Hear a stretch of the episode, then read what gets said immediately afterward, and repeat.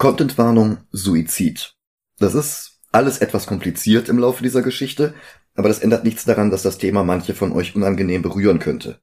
Wie immer gilt, wenn ihr gefährdet seid, euch selbst zu schaden, dann scheut bitte nicht, euch Hilfe zu suchen.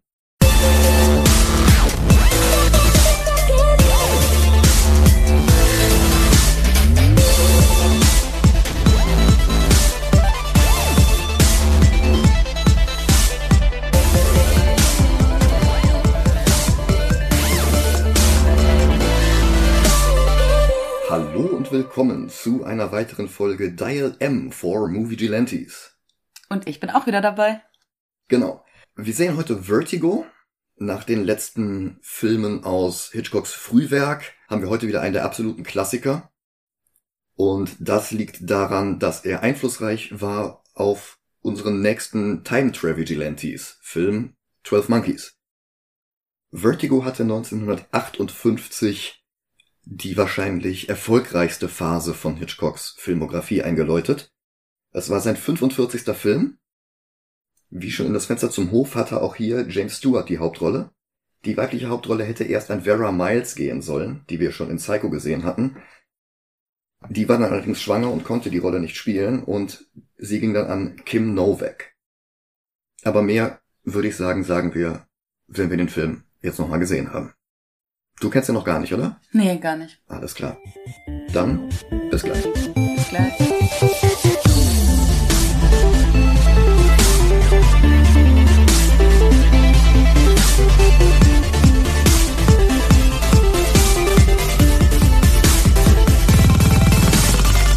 Und da sind wir wieder. Vertigo, wie gesagt, Hitchcocks 45. Film und der fünfte, an dem er selbst die Vertriebsrechte hatte, weswegen er ihn von 1968 bis nach seinem Tod unter Verschluss halten konnte, was er auch tat. Was den Film aber nur umso populärer machte. Es ist eine Verfilmung des Romans D'entre les Morts von Pierre Boulot und Thomas Narcjac, von dem François Truffaut annahm, dass er gezielt mit Hitchcock vor Augen geschrieben wurde, auch wenn das später abgestritten wurde. Der Film beginnt mit einem weiblichen Auge in Schwarz-Weiß, auf das aber schnell ein roter Filter gelegt wird, bevor sich der Vorspann in psychedelischen Soul-Bass-Spielereien verliert. Die machen Vertigo übrigens zum ersten Film mit Computeranimationen. Bass arbeitete danach noch für Hitchcock an North by Northwest und Psycho. Der Soundtrack bei allen drei Filmen stammt von Bernard Herrmann. Der Computer, mit dem diese Animationen entworfen wurden, hat übrigens 400 Kilogramm gewogen. Und es handelt sich dabei um einen Computer der US-Armee namens M5 Gun Director.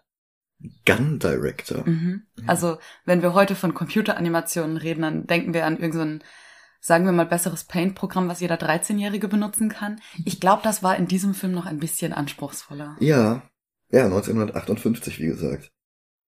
James Stewart, der zum vierten und letzten Mal mit Hitchcock zusammenarbeitet, jagt einen Verbrecher über die Dächer von San Francisco. Sein Blick nach unten offenbart gefährliche Tiefe, die mit einem Dolly-Zoom, nach diesem Film auch oft Vertigo-Zoom genannten Effekt verstärkt wird. Dabei wird die Kamera physisch in eine Richtung gezogen oder geschoben und gleichzeitig aber in die andere Richtung gezoomt, sodass der Abstand zum Gefilmten gleich bleibt, aber sich die Brennweite ändert, was eben diesen Effekt verursacht. Der wurde auch von Spielberg in Der Weiße Hai benutzt und in zahlreichen Filmen danach. Den hatten wir schon in äh, Josie and the Pussycats zum Beispiel. Aber ja, es gibt kaum einen Regisseur, der diesen Filmeffekt nicht benutzt hat. Ein Polizeikollege stürzt in die Tiefe und stirbt, und das traumatisiert Jimmy Stewarts Charakter für den Rest des Films. Ein Schnitt und er ist erstmal wieder in Sicherheit. Er unterhält sich mit seiner ehemaligen Verlobten Mitch darüber, dass sein Korsett abkommt, was natürlich eine Parallele zu Rear Window ist, wo er darauf wartete, dass sein Gips abkommt. Von dieser ganzen Episode hat er allerdings eine schwere Höhenangst mitgenommen und ist nicht mehr für den Polizeidienst tauglich. Sein Rollenname ist diesmal übrigens Detective John Ferguson, sein Spitzname ist Scotty. Auch das ist eine Parallele zu Rear Window, wo er völlig anders hieß als der Name, mit dem ihn alle anredeten. Mitch wird gespielt von Barbara Bell Geddes, die später noch eine Hauptrolle in Dallas hatte. Außerdem war sie in vier Folgen von Alfred Hitchcock Presents, bei einer davon hatte Hitch auch selbst Regie geführt gehabt. Sie spekuliert, dass Scotty seine Höhenangst so schnell nicht mehr los wird, höchstens ein weiteres Trauma könnte das schaffen. Er hat allerdings einen anderen Plan, Statt direkter Konfrontation mit großer Höhe will er zunächst einmal mit kleineren Höhen anfangen und sich langsam zu schwindelerregenden Höhen hinarbeiten. Das scheitert allerdings schon am Blick von einer Trittleiter aus dem Fenster hinaus. Was ich persönlich sehr gut nachvollziehen kann. Ja. Ein ehemaliger Kommilitone, Gavin Elster, bestellt ihn zu sich, damit Scotty auf seine Frau Madeline aufpasst. Er betritt das Gebäude und Hitchcock läuft daran für seine Cameo vorbei. Möglichst früh im Film, damit die Leute nicht so viel Zeit damit verschwenden, nach ihm zu suchen. Ja, genau. Das war zu dem Zeitpunkt schon sein Trick. Die Szene, in der dann Scotty und Gavin in Gavins Büro reden, spielt mit den Kameraperspektiven, um die Machtdynamik zwischen den zwei Männern subtil zu unterstreichen, was der Szene eine ganz neue Wirkung gibt, wenn man den Film ein zweites Mal sieht. Erst sitzt Gavin und Scotty wandert im Raum herum. Dann setzt sich Scotty, Gavin steht auf und tritt sogar zwei Stufen in den hinteren Teil seines Büros, so dass er wie ein Turm über Scotty hinausragt. Dann kommt er wieder in den unteren Teil zurück, zudem steht Scotty selbst wieder auf, die beiden scheinen wieder ebenbürtig, aber Gavin geht wieder die Stufen hoch, Scotty setzt sich erneut, das ist wirklich eine elegante Choreografie. Ich empfehle ein Video von Nerdwriter One, in dem er das Blocking dieser Szene auseinander nimmt und dabei noch einige andere Details anspricht, die ich hier nicht alle zitieren möchte. Stattdessen packe ich das Video in die Show Notes. Was man in der Szene im Büro auch schon se sehen kann, ist, dass ähm, Gavin auch irgendwie in der Vergangenheit hängt. Weil sein ganzes Büro ist voll mit Bildern und Gemälden von San Francisco von früher. Mhm. Und er sagt auch sowas wie, ähm, ich hätte es sicher gemocht, früher hier zu leben. Ja. Die Vergangenheit San Franciscos wird noch durchaus wichtig in diesem Film. Ja, Gavin will jedenfalls, dass Scotty seine Frau Madeline im Auge behält, von deren Familie er die Werft übernommen hat, die er heute leitet. Aber nicht etwa, weil er eine Affäre vermutet, sondern weil sie merkwürdige Verhaltensweisen an den Tag legt. Sie fährt zur Golden Gate Bridge, setzt sich in den Park, behauptet auch nichts anderes getan zu haben, ihr Auto hat am Ende des Tages aber 94 Meilen mehr auf der Uhr. Wo ich mich wieder frage, ich überprüfe nicht morgens und abends den Kilometerstand am Auto meines Partners. Sein Vorwand ist ja, dass er sich Sorgen um seine Frau macht, beziehungsweise um ihren Geisteszustand. Im weiteren Verlauf des Films erfahren wir aber seine wahren Motive und die benötigen halt, dass er das rechtfertigt. Also Spoilerwarnung, ich gehe mal davon aus, ihr habt den Film gesehen. Falls nicht, solltet ihr das schleunigst tun. Das ist ein absolutes Meisterwerk und wir werden im weiteren Verlauf wirklich alles über diesen Film auseinandernehmen. Scotty will sich nicht in die Geschichte hineinziehen lassen, aber er lässt sich letztlich breitschlagen, im Glauben, diese Entscheidung selbst getroffen zu haben. Das erste Mal sieht er sie dann in einem nobel eingerichteten Restaurant mit rot gemusterten Tapeten, zu denen ihr grüner Mantel einen starken Komplementärkontrast bildet. Am nächsten Tag verfolgt er ihren grünen Wagen mit seinem eigenen Auto, komplett mit schlecht gealterter, aber immer noch charmanter Rückprojektion, wie wir sie auch schon bei Psycho angesprochen haben dafür, dass er ein Polizist war, stellt er sich bei der Verfolgung gar nicht mal so geschickt an. Ja. Der fährt einfach ihrem Jaguar hinterher und es ist ihm egal, ob sie ihn sieht oder nicht. Und sie müsste ihn sehen. Vermutlich tut sie es auch. Ja. Ich meine, das, das stellt man dann ja später fest, dass es auch egal wäre, ob sie ihn gesehen hätte oder nicht. Aber hätte er wirklich erst das Frau verfolgt, hätte es ihr auffallen müssen. Ja. Es ist natürlich ein subtiles Indiz dafür, dass sie in den Plan eingeweiht ist, auch wenn wir das erst später herausfinden. Außerdem, ich kann mir nicht vorstellen, dass einer dieser Orte in Wirklichkeit so menschenleer wäre. Der Friedhof, okay, vielleicht. Mm, das ja. Museum, ich glaube nicht. Hängt von der Tageszeit ab. Na gut, Montagmorgens um zehn vielleicht schon. Und scheinbar arbeitet sie ja nicht. Hm. Sie fährt in eine stille Nebenstraße, wo ein unscheinbares Backsteingebäude den Hintereingang zu einem Blumenladen offenbart. Er folgt ihr bis ins Gebäude und beobachtet sie beim Blumenkauf aus dem Hinterraum. Bevor sie ihn bemerken kann, verlässt er den Laden wieder und steigt zurück in sein Auto.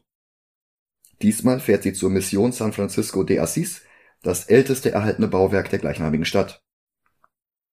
Sie besucht das Grab einer Carlotta Waldes, die bereits 1857 verstorben ist, ein ganzes Jahrhundert vor der Handlung des Films. Nächster Stopp auf der Tour ist das Legion of Honor Museum, in dem sie ein Gemälde eben jener Frau bewundert. Scotty bemerkt, dass Madeleine denselben Kringel im Haar hat wie die Frau auf dem Bild und auch der Strauß aus dem Blumenladen ist derselbe wie auf dem Gemälde. Ebenfalls auf diesem Bild zu sehen ist ein Amulett mit einem Rubin drin, das im Verlauf des Films noch wichtig wird. Als sie ins nobel eingerichtete McKittrick Hotel fährt und er sie am Fenster stehen sieht, fragt er die Rezeptionistin nach dem Namen, unter dem sie eingecheckt ist. Sie will erst nicht antworten, bis er ihr die Marke zeigt, die er immer noch trägt. Und auch der Name, unter dem sie sich ins Gästebuch eingetragen hat, ist Carlotta Waldes. Sie wohnt dort angeblich seit zwei Wochen. Die Rezeptionistin besteht allerdings darauf, dass sie den ganzen Tag nicht auf ihrem Zimmer war, auch der Schlüssel hängt noch hinter der Theke, obwohl er sie von außen durch das Fenster gesehen hatte. Die Dame zeigt ihm das leere Hotelzimmer und es besteht kein Zweifel, es ist niemand zu Hause. Vom Fenster aus stellt er allerdings fest, dass ihr Auto nicht mehr vor dem Hotel parkt. Tatsächlich ist es wieder vor ihrem Haus und der Strauß liegt noch auf dem Armaturenbrett. Mit Midges Hilfe lernt Scotty den Historiker Pop Leibel kennen, gespielt von Konstantin Schein, der schon mit Michael Curtis und Orson Welles gearbeitet hatte. Auch er hatte zwei Rollen in Alfred Hitchcock Presents gehabt, allerdings war keine davon von Hitchcock selbst gedreht worden. Von ihm erfahren Scotty und Mitch jedenfalls von Carlotta, der man ihr Kind weggenommen hatte, woraufhin sie in eine Depression verfiel, die sie obdachlos durch die Straßen wandern ließ, bevor sie sich selbst das Leben nahm. Und dieser alte Film, der nicht aus einer unbedingt feministisch geprägten Zeit kommt, prangert an, äh, damals konnten Männer das noch machen, damals hatten sie viel zu viel Macht über Frauen. Ja. Ja, ich finde, das, das äh, zeichnet diesen Film auch tatsächlich aus, dass er so früh schon diese Message sendet, die ja in diesem Fall recht plump ausgesprochen wird, aber sich durch diesen ganzen Film durchzieht. Ja. Im Grunde darum, darum geht es ja letztendlich. Um die Macht, die Männer über Frauen haben, nicht mehr haben, wieder haben wollen. Das ist das Thema des Films. Ja, stimmt. Also sowohl Gavin als auch Scotty selbst. Das, mhm. das kommt wirklich immer wieder durch. Ja. Von Elster erfährt Scotty, dass Carlotta die Urgroßmutter von Madeline war. Und das Haus, in dem sich heute das McKittrick Hotel befindet, war einst für Carlotta gebaut worden. Zudem hat Madeline begonnen, den Schmuck ihrer Urgroßmutter zu tragen. An der Golden Gate Bridge will Madeline es dann Carlotta gleich tun und springt vom Ufer in die San Francisco Bay. Scotty zieht sie heraus, die beiden sehen sich das erste Mal in die Augen. Sie wacht entkleidet in seinem Bett auf, die Übergriffigkeit rechtfertigt er damit, dass er ihr die nassen Klamotten hatte ausziehen müssen, damit sie trocknen können. Nicht, dass sie sich noch erkältet. Mhm. Er reicht ihr einen roten Bademantel und erklärt ihr, was vorgefallen ist. Und in dieser Szene ist er es jetzt, der grün trägt, bisher eigentlich ihre Farbe. Auch das durchaus interessant. Als sie sich die Haare bei ihm wieder zusammenbindet, macht sie sich eine andere Frisur. Sie trägt ihre eigene Frisur und nicht Carlottas. Stimmt. Sie streitet ab, sich daran erinnern zu können und spekuliert, sie könnte einen Schwindelanfall gehabt haben. Tatsächlich schwindelt sie jetzt gerade. Ihre Gegenfrage ist, was ihn eigentlich zur Bay getrieben hatte, und er druckst herum. Sie lässt sich ihre Haarnadeln und ihre Handtasche bringen und bohrt weiter. Er leugnet, ihre Adresse oder ihr Auto zu kennen und stellt sich als John Ferguson vor und bietet ihr an, ihn Scotty zu nennen, aber sie bleibt bei John. Er leugnet ihre Adresse zu kennen. Sie sagt, er hätte in ihrem Auto nachsehen können, aber er wüsste wahrscheinlich auch nicht, welches ihr Auto ist. Und er antwortet, doch, welches dein Auto ist, weiß ich, es steht jetzt vor der Tür. Und damit verrät er sich eigentlich massiv. Und die zweite Frage, die ich mir stelle, ist, wie stehen beide Autos vor der Tür? Hat er sie beide parallel gefahren? Ist er ein Auto gefahren, hat ein Taxi zurückgenommen, hat das ein andere geholt? Oder er hat sich von Mitch fahren lassen? Oder er hat, ja. Das wird nicht näher erläutert, mhm. aber es ist ähm, ein interessantes Detail, dass scheinbar beide Autos vor seiner Tür stehen jetzt. Ja, stimmt. Das wird auch nochmal wichtig, gleich wenn sie zur Tür raus verschwindet. Ja.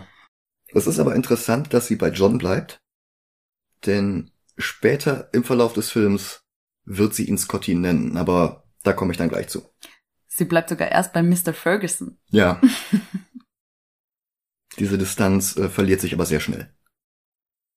Wobei er sagt, Freunde nennen mich John, Bekannte Scotty. Hm. Und er findet, nachdem er ihr Leben gerettet hat, könne sie ihn schon Scotty nennen oder vielleicht sogar John. So rum war's, ja. Mhm. Ja.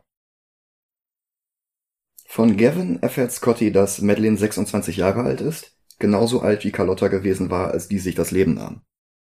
Und es liegt daran, dass dieser Film von 58 ist, aber sie sieht nicht aus wie 26. Nee.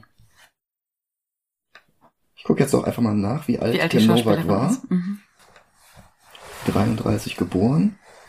Ja gut, sie war, sie war 25, als der rauskam. Meine Güte. Hoi, die ist aber schlecht gealtert. 33, 58, ja. Meine Güte, die ist aber ganz schön alt aus mit 25. Ja, das macht das Make-up, ne? Und diese, diese Augenbrauen. Hm. Aber ich glaube, damals wollten Frauen auch älter wirken. Damit man ihnen mehr zutraut. Ja, um ernster genommen zu Ja. werden im Alltag. Das kann sein. Ich ja. glaube, das ist jetzt heute etwas anders. Aber Vielleicht auch, weil Alter damals wie heute vor gewissen Übergriffigkeiten schützt.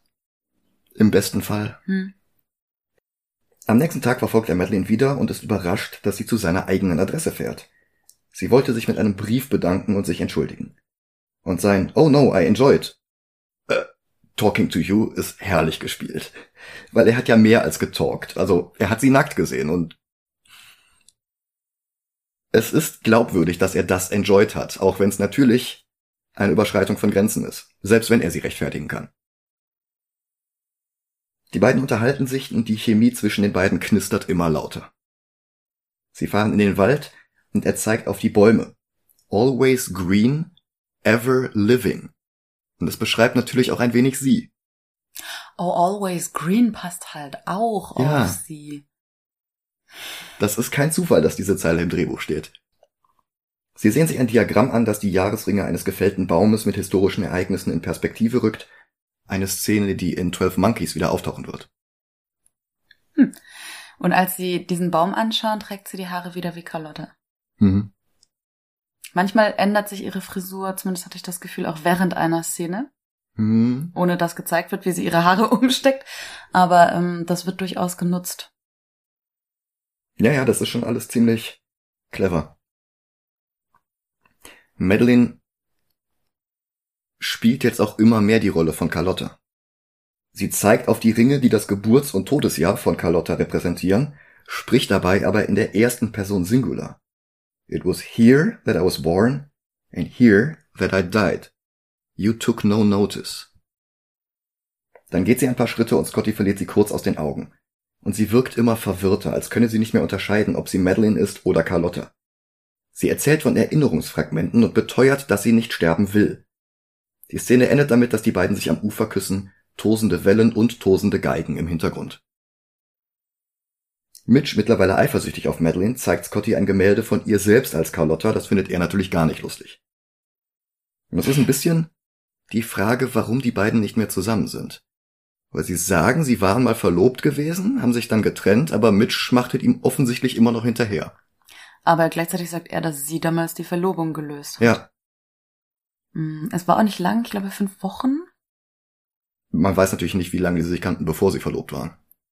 Es wirkt auf jeden Fall alles sehr vertraut. Ich hatte mich gefragt, ob äh, dieses Porträt wirklich bedeutet, dass sie eifersüchtig ist. Und ich glaube schon, dass es das bedeutet, weil so ein Ölgemälde malt man nicht mal eben für einen Witz. Ja. Ja. Sie hat ja auch vorher gesehen, wie Madeline aus seinem Haus rauskam und hat da schon etwas zerknirscht geguckt. Später bekommt er wieder Besuch von Madeline, der einen Traum zu schaffen macht. Dieselben Bilder, von der sie ihm vorher schon mal berichtet hatte. Ein Kirchturm, eine Glocke und ein spanischer Garten. Scotty erinnert die Beschreibung an eine spanische Mission südlich von San Francisco. Aber sie beteuert, noch nie im Leben selbst an einem solchen Ort gewesen zu sein. So wie Mitch am Anfang des Films vorgeschlagen hatte, seine Höhenangst mit einer Konfrontation zu kurieren, so will er jetzt Madeline mit dem Ort aus ihrem Traum konfrontieren.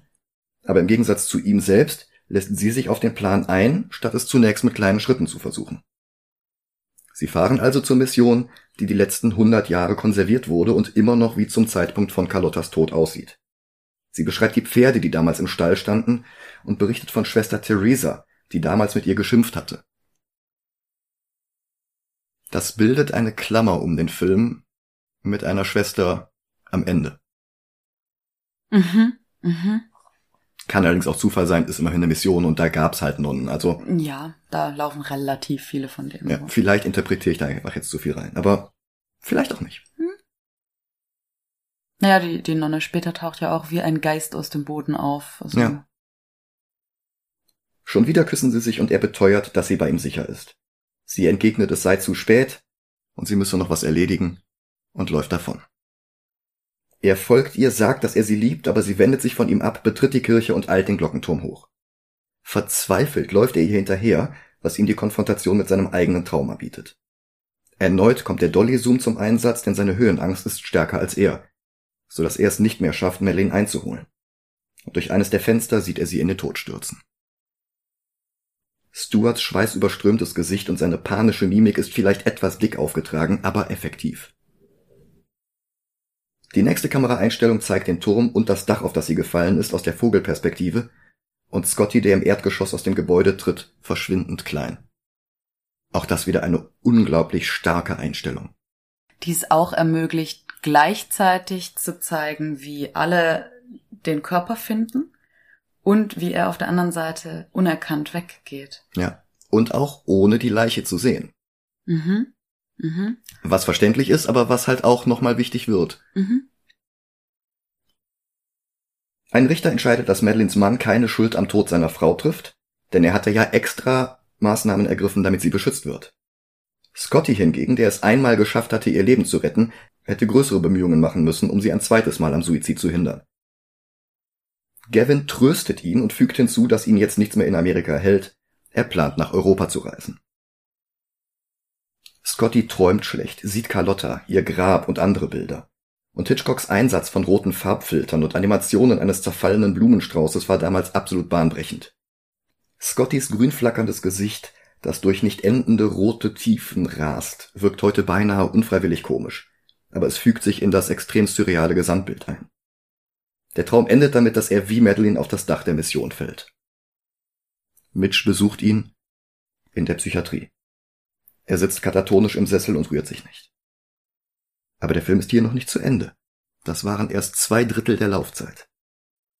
Mitch unterhält sich mit seinem Arzt, der schätzt, dass es durchaus ein Jahr dauern könnte, bis er Scotty wieder ins Leben zurückholen kann. Wie lange es dann tatsächlich dauert, überspringt der Film mit einer Schwarzblende. Danach ist Scotty entlassen. Er beobachtet Madeleines Haus, vor dem immer noch ihr grüner Jaguar steht, und er glaubt, sie aus dem Gebäude treten zu sehen. Aus der Nähe entpuppt sie sich als eine ältere Nachbarin, die Gavin Madeleines Auto abgekauft hat, die erste von mehreren bewussten falschen Fährten. Und das ist wirklich, wirklich clever. Im Restaurant, in dem er Madeline das erste Mal sah, glaubt er ein weiteres Mal sie zu sehen und schon wieder ist es nur eine Frau, die ihr ähnlich sieht. Das Muster wiederholt sich im Museum, vor dem Gemälde von Carlotta, und dann vor dem Blumenladen, aber diesmal sieht die Frau im grünen Kleid Madeline tatsächlich ähnlich, so ähnlich, dass auch sie von Kim Novak gespielt wird. Bloß anders geschminkt und auch die Haarfarbe ist anders. Dunkelblond statt Wasserstoffperoxid. Wie 26 sieht sie immer noch nicht aus, aber nach den ganzen Fehlstarts ist es kaum zu glauben, dass sie es wirklich ist. Scotty verfolgt die Dame bis zu einem weiteren Hotel und sieht sie dann oben am Fenster stehen, so wie damals am McKittrick Hotel. Neben Judys Hotel ist der Eingang zu einem, ich vermute, Café namens Twelfth Night, also der zwölfte Ritter. Und ähm, es gibt wohl nur neun Ritter der Tafelrunde, die in allen Geschichten auftauchen. Deswegen ist es relativ schwierig herauszufinden, welcher der zwölfte ist. Ich vermute, es ist Geharis, der beim Versuch, die Königin zu retten, sein Leben verliert. Uh. Okay, das ist eine Parallele, die ich überhaupt nicht auf dem Schirm hatte. Gut, dass du das auch noch recherchiert hast. Ha. Er betritt jedenfalls das Gebäude und klopft an die Zimmertür. Und sie sieht aus wie Madeline aus dem Gesicht geschnitten, weist ihn aber ab, selbst als er sagt, dass sie ihn an eine Frau erinnert, die er liebte. Er schlägt vor, durch die geöffnete Tür zu reden und sie lässt ihn dann doch noch herein, Sie stellt sich als Judy Barton vor. Sie wohnt hier schon seit drei Jahren und hat sogar einen Führerschein auf diesen Namen ausgestellt in Kansas. Ihre Körpersprache, ihre Mimik, alles ist komplett anders, bis auf die Gesichtszüge und die Vorliebe für die Farbe Grün. Also das ist auch wirklich eine meisterliche Performance von Kim Novak, das muss ich hier auch nochmal rausstellen. Man glaubt wirklich, es sind zwei verschiedene Personen. Vor allem, weil sie sich so konsequent wehrt. Ähm, er, er sagt, ja, sie erinnern mich an jemanden. Sie sagt, ja, den Spruch habe ich schon mal gehört. Ja, das wirkt wirklich alles extrem glaubwürdig. Und erst wenn wir später alle Puzzleteile haben, verstehen wir, was hier passiert. Scotty lädt sie zum Abendessen ein und sie willigt ein, er bittet sich aber auch eine Stunde, um sich schön zu machen. Er gibt ihr die Zeit, schließt die Tür und sie sieht verzweifelt direkt in die Kamera. Und schon wieder färbt sich das Bild rot. Flashback zu Scotty, der hinter Madeline die Türe hinaufrennt, und jetzt erfahren wir, was wirklich passiert ist. Die echte Madeline hatte er nie kennengelernt. Bloß Judy, die deren Rolle gespielt hatte, um Scotty vorzuspielen, dass Madeline lebensmüde war, verwirrt war, damit er genau das vor Gericht aussagte. Ihr war Scotty in der Mission hinterhergelaufen, bis ihn seine Höhenangst besiegte, nicht Madeline. Und als sie oben angekommen war, hatte sie Gavin dort bereits erwartet, der daraufhin die echte Madeline in derselben Kleidung aus dem Fenster warf und dann verschwand. Er hatte ihr vorher bereits das Genick gebrochen. Judy schreibt Scotty einen Brief, in dem sie alles gesteht. Es war ein abgekartetes Spiel, aber ihre Liebe war nicht gespielt. Dann zerreißt sie das Schreiben aber wieder. Dennoch, sie geht mit ihm ins Restaurant. Äh, da gibt's noch einen Unterschied zum Buch, zum Roman. Im Roman erfährt der Zuschauer nämlich dieses doppelte Spiel erst ganz am Ende gleichzeitig mit der Hauptrolle. Ah. Und nach der ersten Sichtung des fertigen Films hat Hitchcock gegen den Widerstand des Filmproduzenten entschieden, die Szene mit dem Brief herauszunehmen.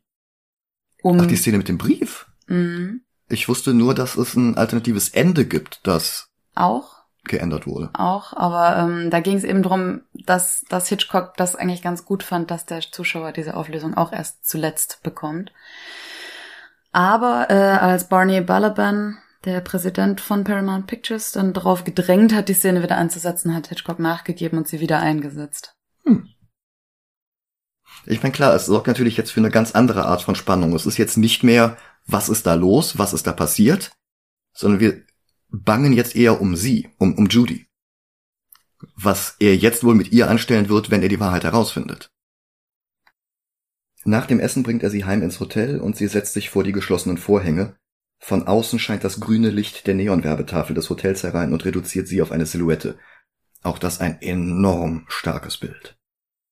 Und es bildet einen ähnlichen Kontrast wie zu Beginn des Films bei Madeline. Das erste Mal, dass man Madeline sieht, sie, trägt sie ein grünes Kleid in einem roten Raum. Und in dieser Szene, als Judy und er das erste Mal tatsächlich nahe zueinander alleine sind, sitzt sie vor einem grün ausgeleuchteten Vorhang in einem roten Zimmer. Ja. Rot wie die Wand des Restaurants, wo er Madeline das erste Mal gesehen hat, also im Glauben, die echte Madeline gesehen zu haben. Und gleichzeitig bildet das Grün-Rot einen Kontrast zwischen drinnen und draußen. Unsere Welt und die Welt da draußen. Das Grün kommt zum Fenster rein und später sieht man ähm, nochmal, dass der grüne Schimmer auf der Tür auch liegt. Ja. Also alles, was quasi nach draußen führt. Hm. In eine andere Welt. Sie haben weitere Dates, kitschig wie in einem Disney-Film. Sie schlendern durch Parks, tanzen in Ballsälen, er kauft ihr Blumen, und dann eskaliert es langsam, als er ihr neue Garderobe kauft. Denn es wird schnell klar, dass er versucht, sie mehr wie Madeline aussehen zu lassen, und das wiederum bricht Judy das Herz. Schließlich hat die Verkäuferin das richtige Kleid gefunden und Scotty besteht darauf, es zu kaufen und noch weitere Teile von Madelines Garderobe. Und Judy belastet sein Verlangen, sie in die Rolle zu verwandeln, die, sie nur gespielt hatte. Er besteht darauf, dass er nicht nur Madeline liebt, sondern auch Judy, aber sie kauft ihm das nicht ganz ab. Er überspannt den Bogen, als er dann auch noch vorschlägt, dass sie sich ihre Haare bleichen lässt. Sie bricht in Tränen aus, lässt sich letztlich aber doch noch auf dieses Makeover ein und noch immer hat er etwas an Details auszusetzen. Sie schließt sich im Bad ein, und als sie erstaunlich kurz danach wieder heraustritt, ist sie wieder Madeline, ins grüne Neonlicht getaucht, sieht sie aus wie ein Geist. Dieses Makeover wäre eigentlich gar nicht so sehr nötig gewesen, wenn man die Farbsprache anschaut. Als sie sich treffen, trägt Judy ein grünes Kleid. Als sie spazieren gehen, ist ihr Mantel grün. Im Blumenladen trägt sie einen grünen Rock. Also diese Farb Parallele ist durchaus schon da, dass er sie dann ausgerechnet in Grau einkleidet. Ja, das zeigt, war das Outfit, in dem sie gestorben ich ist. Ich weiß, ich weiß, ja. aber das zeigt irgendwie, dass er nur sehr oberflächlich die Parallele sieht. Ja. Und eben nicht, dass es tatsächlich dieselbe Person ist. Ja. Er versteht auch wirklich die Welt nicht mehr.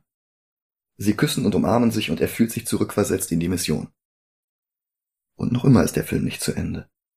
Für ihr nächstes Abendessen zieht sie das Kleid an und er legt ihr eine Kette um, die exakt wie die auf dem Gemälde von Carlotta aussieht. Er schlägt ein anderes Restaurant als ihr Stammlokal mit den roten Tapeten vor. Nervös erkennt sie die Strecke. Er fährt mit ihr zur Mission.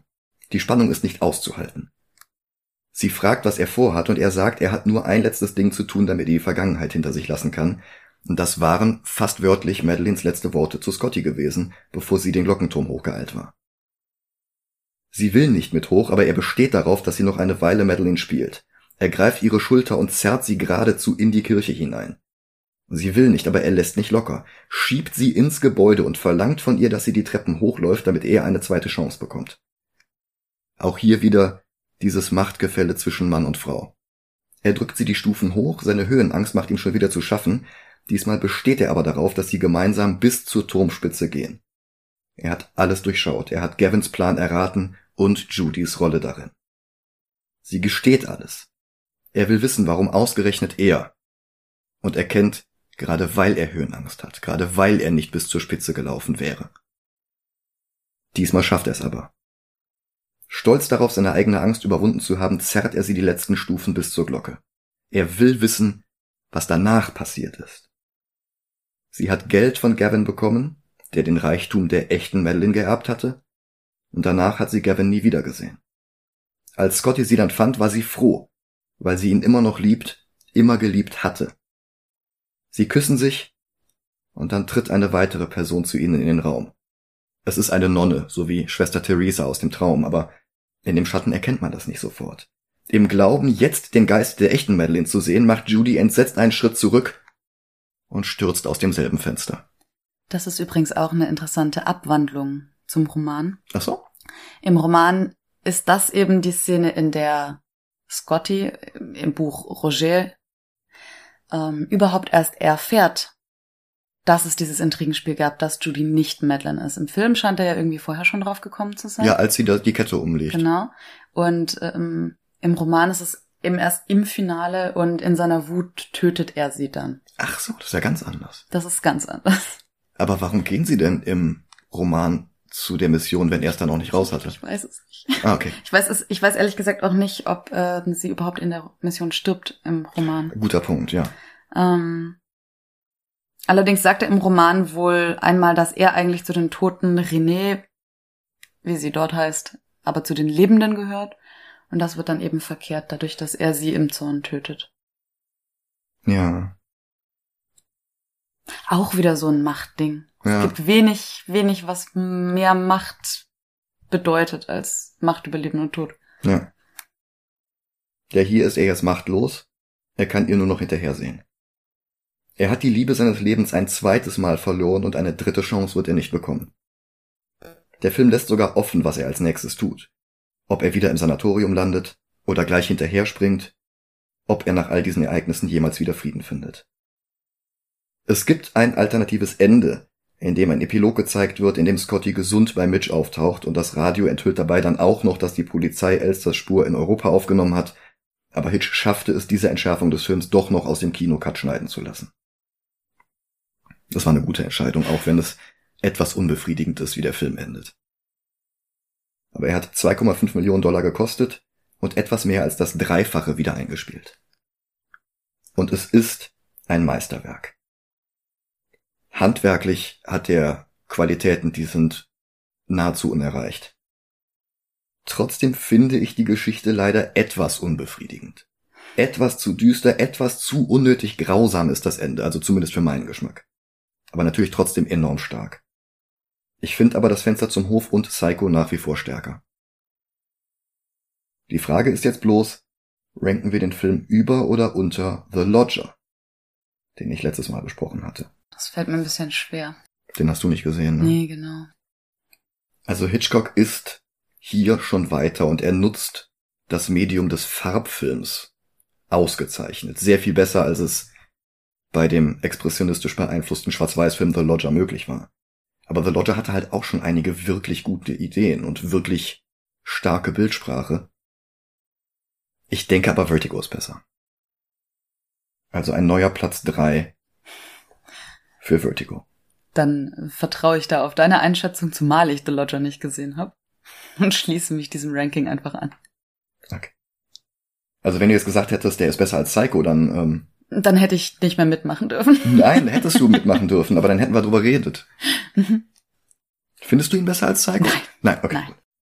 Übrigens finde ich das super gut, dass der ähm, Typ von der MPAA, der dafür zuständig ist, dass die Filme irgendwie ausgestrahlt werden dürfen oder das richtige Ranking kriegen, der wollte ja unbedingt, dass ähm, der Bösewicht bestraft wird am Ende, dem ist dieses alternative Ende ein bisschen mit zuzurechnen. Und der heißt Sherlock.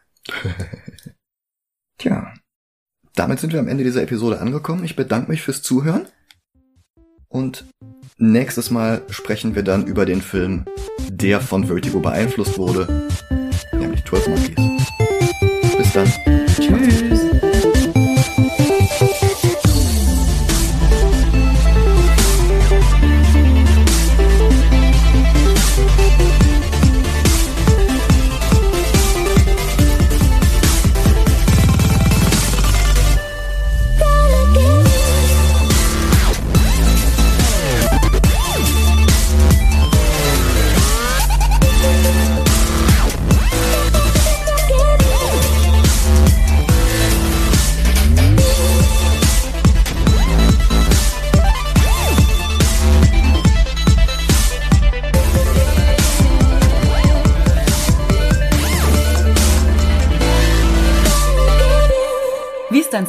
Sexleben so?